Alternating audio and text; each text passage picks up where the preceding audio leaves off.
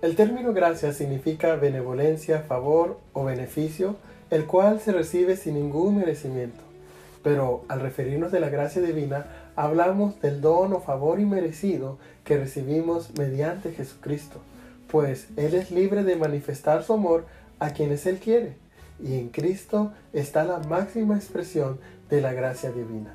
La gracia de Dios es inagotable y está llena de riquezas.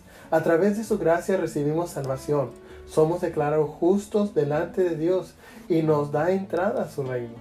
Desde el inicio hasta el final de nuestra vida cristiana somos sostenidos por su gracia divina.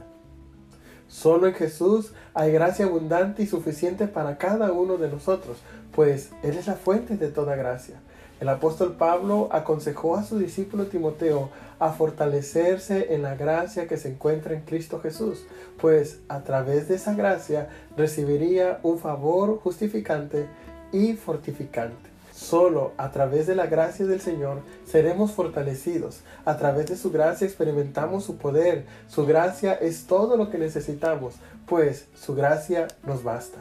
Que nuestro primordial deseo sea crecer en la gracia del Señor y en el conocimiento de nuestro Salvador, pues su gracia es abundante para cada uno de nosotros al recibir gracia sobre gracia. Que nuestro primordial deseo sea crecer en la gracia del Señor y en el conocimiento de nuestro Salvador, pues su gracia es abundante para cada uno de nosotros que recibimos gracia sobre gracia. Que el Señor Jesucristo los bendiga con su gracia, que Dios les muestre su amor y que el Espíritu Santo los acompañe siempre. Soy Abel Romero y esto es Reflexiones.